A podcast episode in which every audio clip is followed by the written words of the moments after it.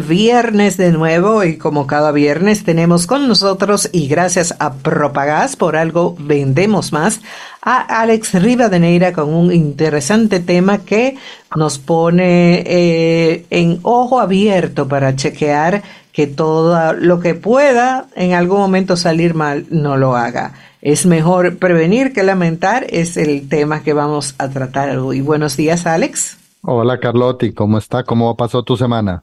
Todo muy bien, gracias a Dios. Qué bueno, y como siempre ya es viernes. No, así no, vamos. Un, dos, tres. Viernes. Muy bien, ahora salió mejor. bien, bueno, todos los días vemos y nos enteramos de eventos que ocurren en el país, accidentes de tránsito, incendios, entre otros, que lamentablemente están causando el fallecimiento de personas. Por eso hoy vamos a recordar algunas medidas de seguridad que debemos tomar en cuenta para evitar accidentes.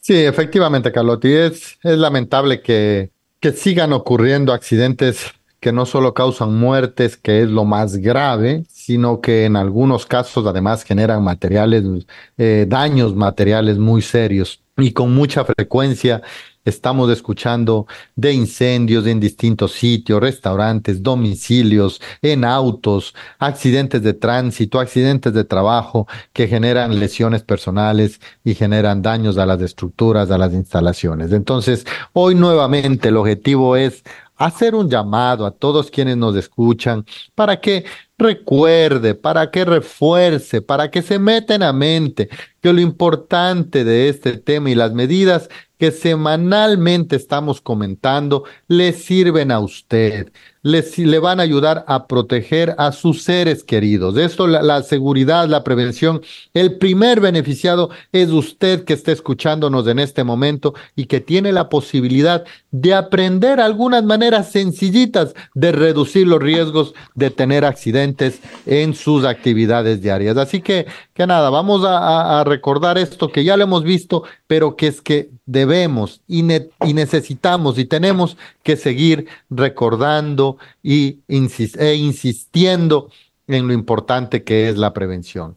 Recordemos entonces que, que estas técnicas de prevención y de seguridad pueden ser aplicadas en el trabajo, de hecho así surgió pero también pueden ser aplicadas en nuestro día a día, sobre todo porque estamos frecuentemente expuestos a peligros que pueden generarnos accidentes. Por ejemplo, una persona que se transporta en un vehículo, que se transporta en un motor, ya de por sí está expuesta al peligro de tener accidentes de tránsito.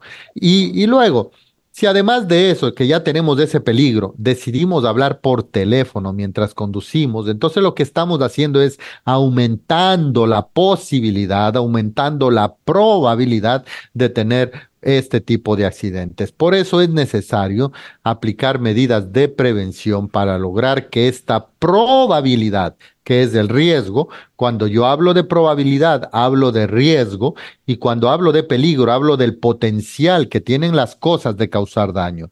Todo el potencial que las cosas, eh, todo el potencial que las cosas pueden eh, o tienen de causar daño es el peligro. Pero cuando yo involucro la probabilidad y la posible consecuencia, estoy hablando de riesgo. Entonces, cuando yo disminuyo el riesgo, cuando yo disminuyo la probabilidad, cuando yo disminuyo la consecuencia, en ese, en ese momento estoy controlando los riesgos de que exista un accidente, que es precisamente lo que buscamos desde el punto de vista preventivo.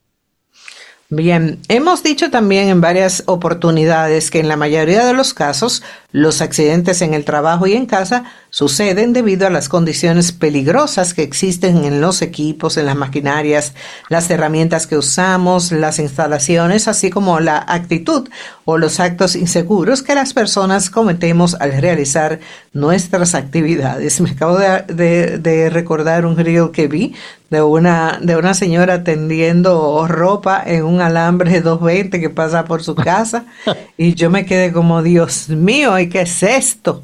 O sea, de lo más, porque vive en una planta alta eh, hecha de forma eh, eh, rudimentaria, sin ningún tipo de controles, Ella estaba enganchando la ropa y ese fue un cordel que le puso el, el, la compañía de electricidad para que ella eh, cuelgue la ropa ahí. Imagínate tú. Imagínate eso, tú. Eso es una, eso es una subestimación del riesgo generada por el desconocimiento del peligro que puede tener eh, poner algo que esté húmedo sobre una línea que tiene electricidad.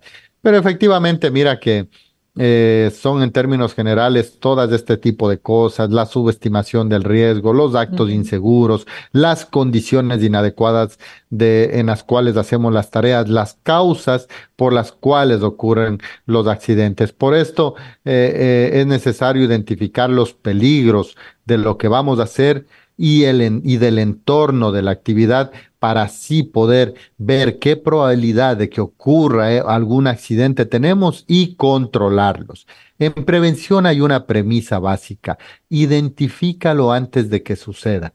Eso es lo más importante. Si yo puedo identificar el peligro y veo el riesgo que tiene de causarme un daño, entonces trato de controlarlo, de que no ocurra. Y para evitar un accidente lo mejor es estar preparado y estar prevenido. Entonces, veamos algunos aspectos básicos que quiero, que quiero hacer hincapié, sobre todo en que lo primero es importante conocer el sitio, conocer el lugar en el cual vamos a desarrollar alguna actividad. Fíjese bien, analice el entorno, párese y entonces haga una, una visión 360 de lo que tiene alrededor para saber si usted tiene algún peligro que puede estar eh, asociado a esta actividad. Luego, cuando usted identifique estos peligros de las, de las condiciones, de los espacios y de las tareas que va a realizar, entonces yo le recomiendo que haga una lista de todos esos posibles eh, peligros y riesgos que pudo identificar, que pueden ocurrir y establecer las medidas necesarias para evitar que suceda y estar preparados en cualquier parque, en cualquier caso le puede ocurrir alguno de estos tipos de eh, posibles accidentes. Nos dijiste que una vez que tengamos identificado los peligros, ese listado de cosas que nos pueden causar accidentes, debemos establecer acciones para controlarlos, ¿cierto? ¿Cómo, cómo podemos eh, hacerlo de manera sencilla? Mira, esto, esto hablando, digamos que un poquito muy rudimentario, de una manera muy básica, eh, una manera sencilla para identificar estos peligros es preguntándonos qué pasaría si. Es tan sencillo como que si yo voy conduciendo en el auto, me puedo preguntar, ¿qué pasaría si yo me paso el semáforo en rojo? La respuesta la vamos a tener ahí. ¿O qué pasaría si yo me subo una escalera que no está fija correctamente? ¿Qué pasaría si esa escalera se resbala? Entonces, ¿o qué pasaría si yo voy a hacer un trabajo de electricidad sin desconectar o sin bajar los breakers de la casa? ¿Qué pasaría si yo topo uno de esos, eh, uno de esos cables y está energizado? Entonces, esa es la manera, una manera muy sencilla para identificar qué podría pasarme. Y entonces, luego yo me hago la pregunta, si es que esto me puede ocurrir, ¿qué hago yo para que esto ocurra? ¿Qué puedo hacer para que no ocurra este accidente? Entonces, ¿Qué pasaría si yo, si yo ando en mi vehículo en una vía contraria? Que eso ocurre muy a menudo aquí. ¿Qué pasaría si yo andando en vía contraria me encuentro con un vehículo en la dirección correcta? ¿Qué voy a hacer? Entonces, ¿cómo lo evito?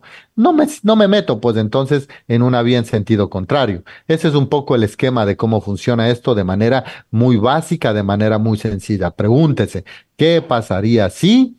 Y una vez que yo identifico y tengo la respuesta, ¿cómo yo evito que esto ocurra?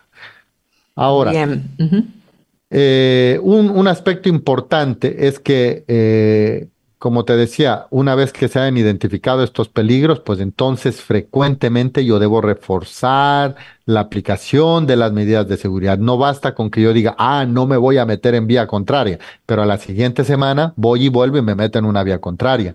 ¿Qué pasaría si no uso el cinturón de seguridad?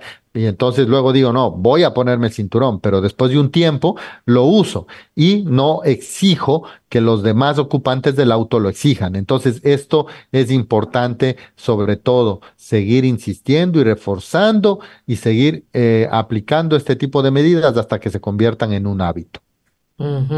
Y si a pesar de que tomemos las medidas de prevención se presenta un accidente, debemos tener definida, eh, supuesta, una respuesta para lograr que las consecuencias del accidente sean mínimas. Varias veces hemos mencionado la diferencia que existe en contar y no contar con extintores en el momento en que ocurra un incendio razón, eh, si por alguna razón ocurre un incidente en mi carro y tengo un extintor, quizás no pase a mayores, pero si no lo tengo, las consecuencias pueden ser de otro tipo. Sí, sí, efectivamente. Por eso es importante elaborar y tener presente protocolos o planes en caso de que ocurran accidentes. En, las empresas es fundamental contar con planes de emergencia, pero no solo deben contar con el documento, sino que es importante frecuentemente probarlo, hacer simulacros, asegurarse que los trabajadores saben cómo actuar en caso de verse implicados en un accidente de trabajo. Y en casa, al menos yo debo conocer a qué distancia están los hospitales más cercanos. Si en algún momento papá o mamá tienen un evento, ¿con quién voy a dejar a los niños? Colocar en el, en el refrigerador los números de emergencia, de la policía, de los bomberos, de la ambulancia. Y si vivo en un edificio, saber las rutas de evacuación y tener en casa al menos un botiquín de primeros auxilios. Entonces, esto es muy, muy importante, Carlotti, porque es que en realidad, cuando yo sé y estoy preparado, o, o estoy preparado para poder responder de una manera más ágil y pronta, es muy probable que las consecuencias de un accidente sean menores. Y, volvamos otra vez a, lo, que hablamos mm, hace un momento, que tenemos medidas preventivas, tenemos medidas de mitigación.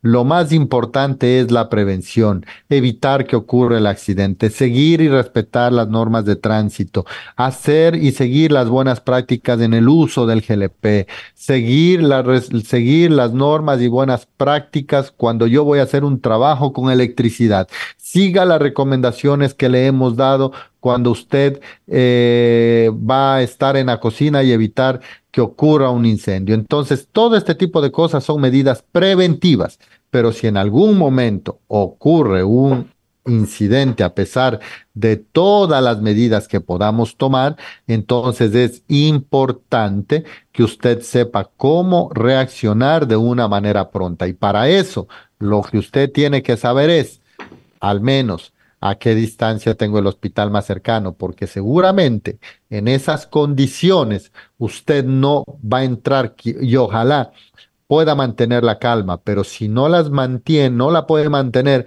va a entrar en una situación de no saber a qué centro hospitalario ir, si llamar al 911, si que todo que se está demorando, es decir, ya usted va a tener un plan establecido, va a saber a dónde ir, va a saber cómo actuar y de esta manera las consecuencias se van a reducir. Siempre también les decimos, tomen un curso de primeros auxilios básicos. Esto es fundamental. Saber cómo atender una, una quemadura de primer grado, saber cómo atender un atragantamiento, cómo poder entablillar a las personas, cómo poder entablillar inclusive con materiales que usted puede tener en casa. Eso es fundamental. Cómo hacer un torniquete. Eso le van a enseñar en un curso de primeros auxilios básicos y usted los debe conocer porque le puede ayudar a reducir las consecuencias de un evento. Bien, eh, ya ahí tienen eh, mucho que aprender y que hacer, tarea para que eh, para evitar esta las prevenciones de todo lo que tenemos que de todas las situaciones que puedan presentarse en una casa porque es mejor prevenir que lamentar. Alex, muchísimas gracias nuevamente por estar con nosotros esta semana. No, Carlotti, como siempre, el agradecimiento a ustedes que nos dan el espacio para que podamos transmitir estos conocimientos y ojalá que las personas nos escuchen. Y ahora saliendo del segmento, pues vayan y miren si está el botiquín y miren cómo están sus condiciones y podamos, puedan aplicar alguno de estos consejos que les damos acá. Así mismo, muchísimas gracias. Estuvo con nosotros Alex Rivadeneira en nuestra sección de seguridad gracias a Propagás. Por algo vendemos más. ¿Sabías que el GLP es limpio,